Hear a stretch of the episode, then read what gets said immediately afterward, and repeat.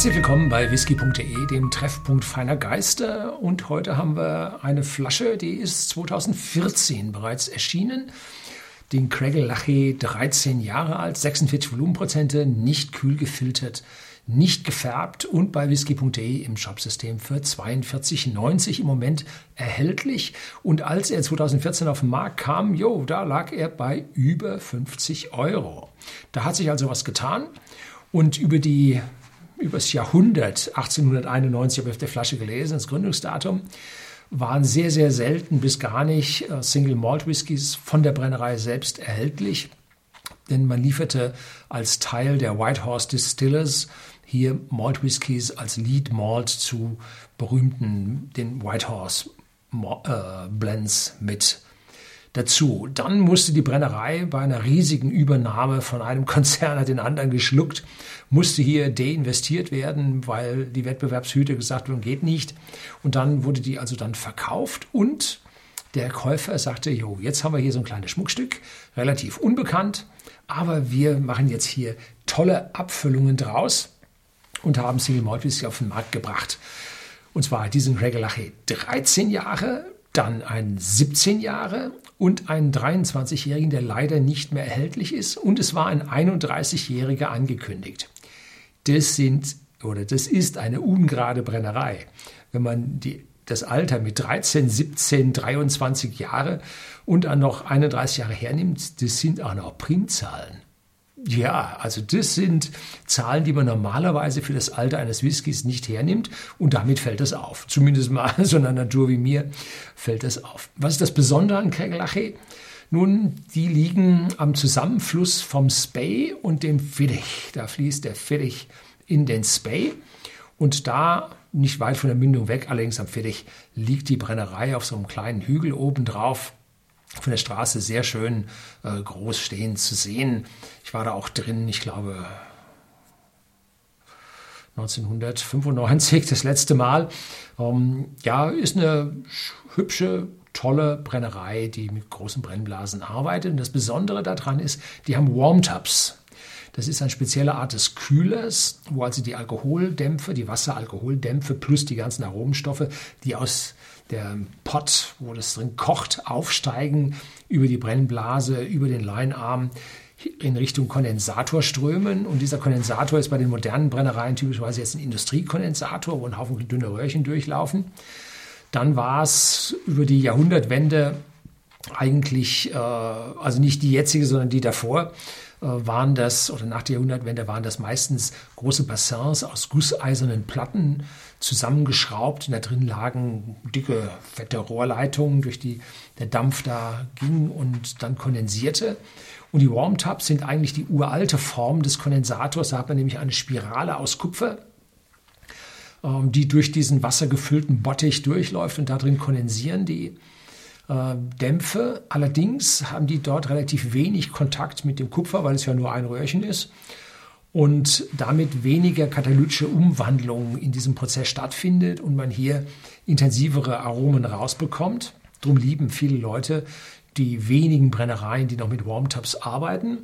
Und Craig Lachy sagt man deswegen auch eine Schwefelnote nach. Hm. Gut, ich bin im Ruhrgebiet aufgewachsen, da war der Himmel schwefelgelb und der Mund war sauer vom schwefligen Säure. Ja, das SO2 zusammen mit dem Wasser im Speichel gab dann schweflige Säure und es war sauer im Mund.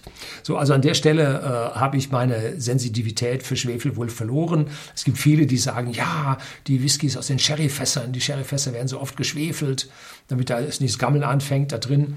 Ähm, und dann den Schwefel, den schmecke ich im Whisky und so. Ich schmecke den nicht. Tut mir leid, also da bin ich nicht repräsentativ. So, dann schauen wir uns das mal an. Den 17-Jährigen, den ich hier vorne schon stehen habe, den probiere ich dann später.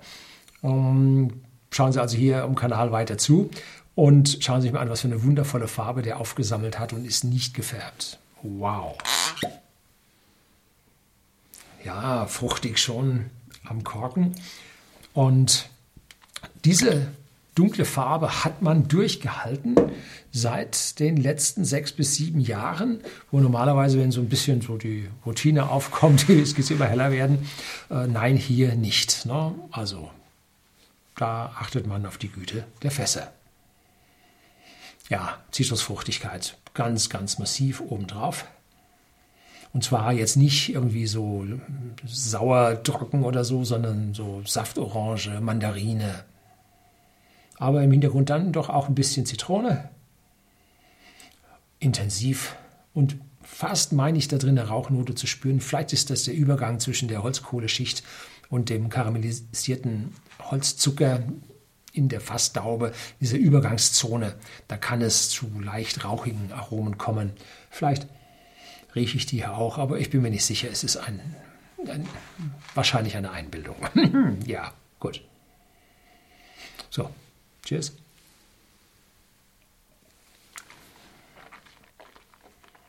Mhm.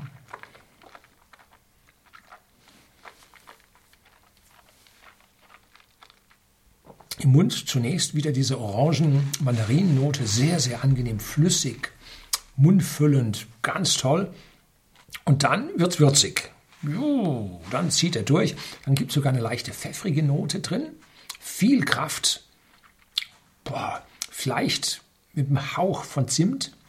Und Zimt meine ich jetzt nicht dieses Zucker- und Zimtzeug, was man in die Milch reinrührt, sondern ich meine Zimtrinde, die man zum Kochen wirklich verwendet. Natürlich. Ne?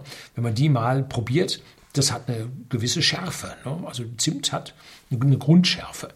Und hier ist vielleicht so diese pfeffrige Note, vielleicht ist das so diese Zimtschärfe. Keine alkoholische Note und im Abgang eventuell, eventuell ein Hauch von Zartbitterschokolade aus den Fässern. Mhm.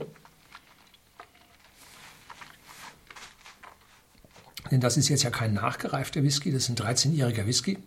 Wenn man jetzt also 13 Jahre in Fässern reifen hat, die so eine Farbe abgeben, dann sind die schon ganz schön aktiviert worden. Dann ist da ganz schön ausgebrannt worden da drin. Ja, doch, also der gehört zu den wirklich intensiven Whiskys aus der Space Side. Jo, Schauen Sie mal zum Shopsystem nach. Den Whisky, wie gesagt, seit 2014 haben wir ihn durchgängig. Und sieht so aus, als ob er auch durchgängig da bleiben würde. Ist eine schöne Abwechslung, mal einen wirklich intensiven Whisky aus der Space Side zu bekommen. Boah, also das ist einer der, der kräftigeren Kollegen aus der Space Side. Das soll es gewesen sein. Herzlichen Dank fürs Zuschauen.